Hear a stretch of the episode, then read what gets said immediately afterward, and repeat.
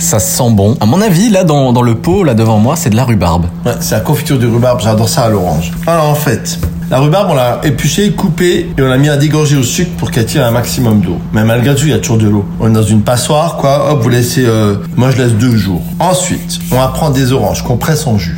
On les fait cuire, réduire, réduire, réduire, réduire, réduire, presque à sec, presque que ça brûle. Mais faut pas que ça brûle, hein. Après, on met notre rhubarbe. On met du sucre, on fait cuire 25 minutes. On met autant de sucre que de rhubarbe. 500 grammes de rhubarbe, 500 grammes de sucre. Ouais, voilà. Parce que, voilà, faut que ça se conserve aussi. Et là, vous avez une confiture de rhubarbe à l'orange. C'est à se le taper par terre. C'est excellent. Et ça, des fois, tu sais quoi, j'aime bien manger ça Sur du pain, du beurre. Et des fois, juste avec un bon fromage blanc fermier. Tu manges cette confiture de rhubarbe orange qui est un peu acide et parfumé. Oh, je te jure, c'est tellement bon. Alors attention à ne pas faire tomber la tartine du côté confiture. Ah, oui. Sinon, euh, vous lancez les paris.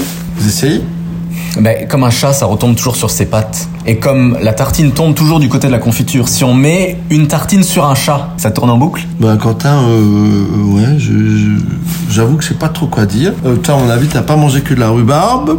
Je vous embrasse. Euh, je sais pas trop quoi dire. Je suis bouche bée là avec son histoire de chat, euh, chaton là et de rhubarbe. Je comprends rien. Je fais un bisou à mon chat, j'en profite. Ouais, moi aussi, je fais un bisou à mes deux petites chattes à la maison qui m'écoutent, qui sont très gourmandes. Voilà, je vous embrasse tous. À demain. Bisous